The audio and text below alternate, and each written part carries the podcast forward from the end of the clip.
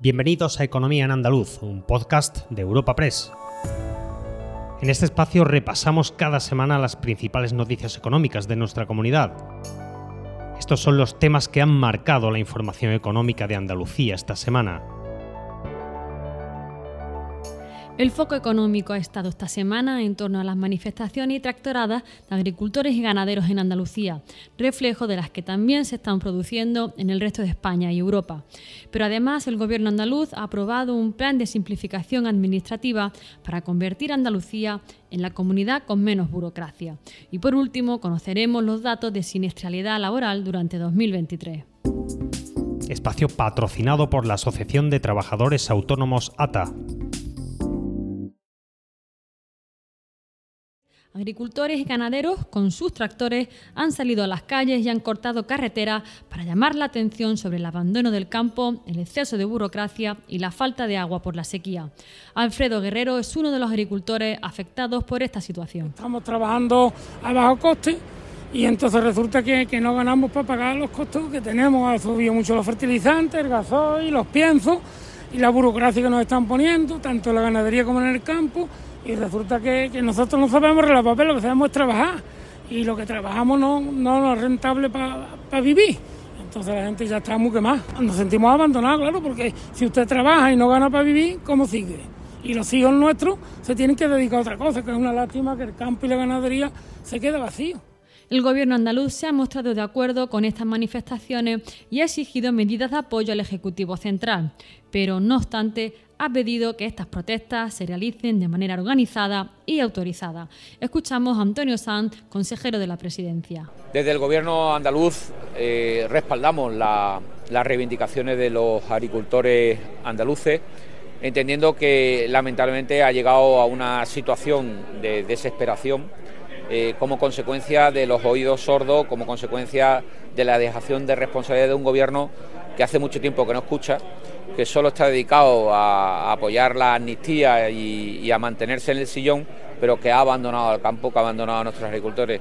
Eh, desde Andalucía y del gobierno de Andalucía eh, apoyamos estas reivindicaciones, si bien bueno, resaltamos que este tipo de movilizaciones tienen que estar organizadas, tienen que estar autorizadas y por tanto pedimos que siempre se hagan las solicitudes oportunas para que eh, además se tomen todas las medidas y la capacidad para organizar y ordenar que lógicamente tenga el menor efecto posible para la vida cotidiana de las personas. Por su parte, las organizaciones agrarias y las cooperativas han recordado las razones para manifestarse de esta manera tan contundente y han firmado a su vez con la Consejería de Agricultura un documento consensuado de alegaciones al plan estratégico de la PAC con el objetivo de reorientarla.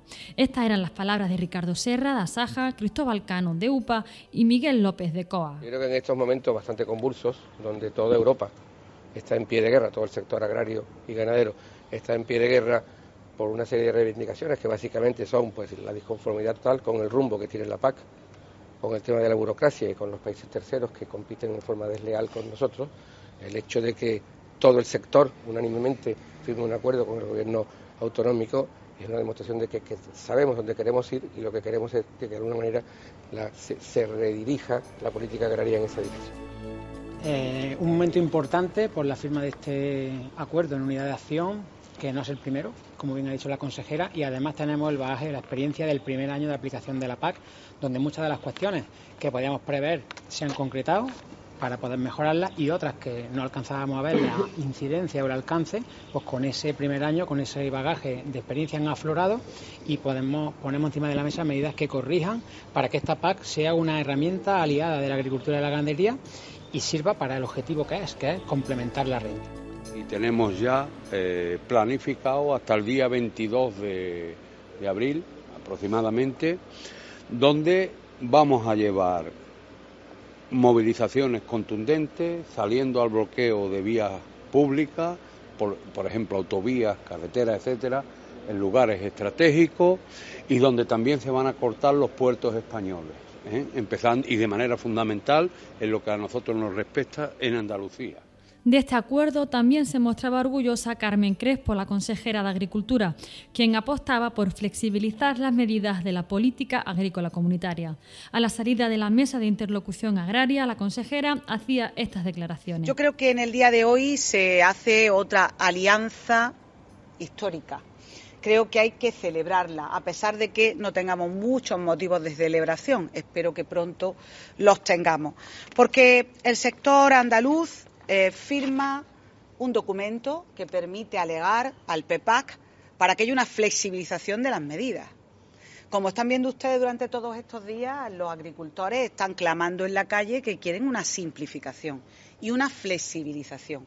Imagínense ustedes en una tierra como Andalucía, afectada especialmente por la sequía, donde cada una de, de las medidas y de los motivos que en este caso establece la PAC, muchas de ellas son absolutamente, pues, no, no se pueden, en este caso, conformar por, parte de los agricultores.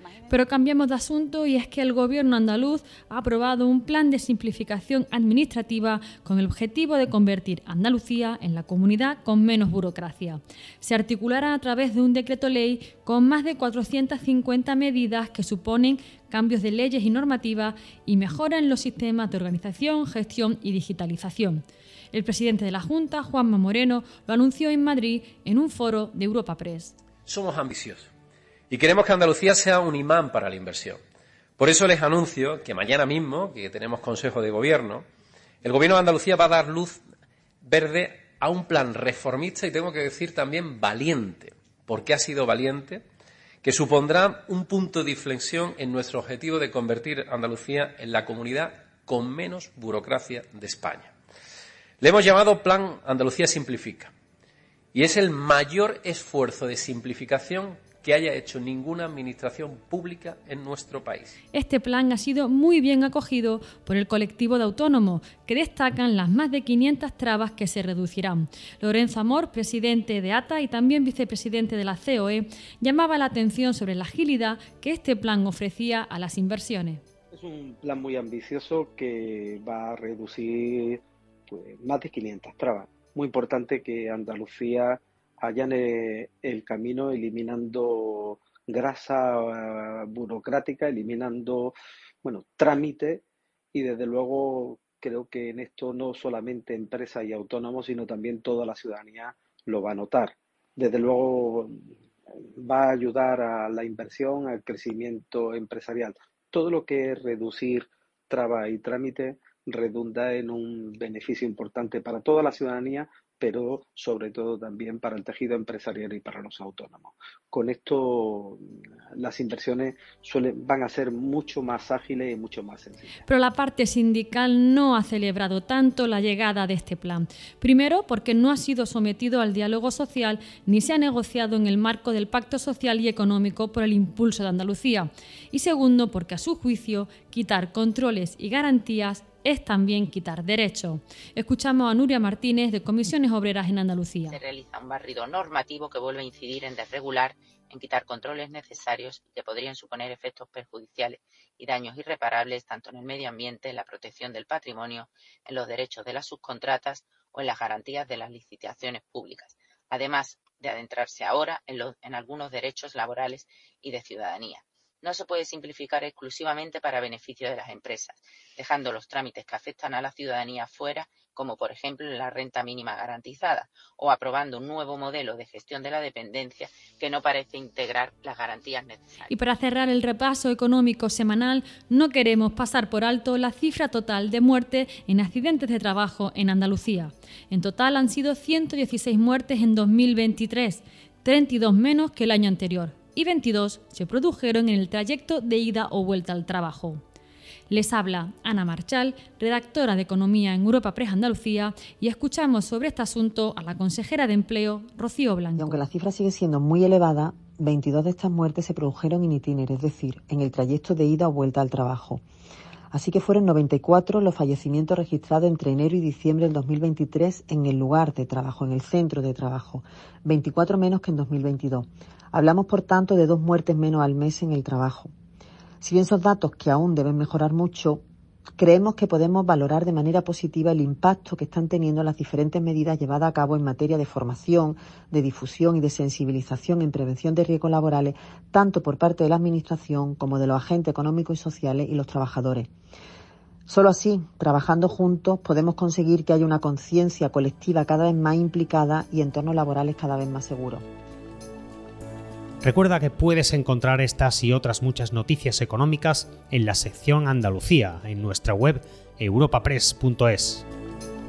Puedes suscribirte a este programa y al resto de podcast de Europa Press a través de Spotify, Apple Podcast, Evox o Google Podcast.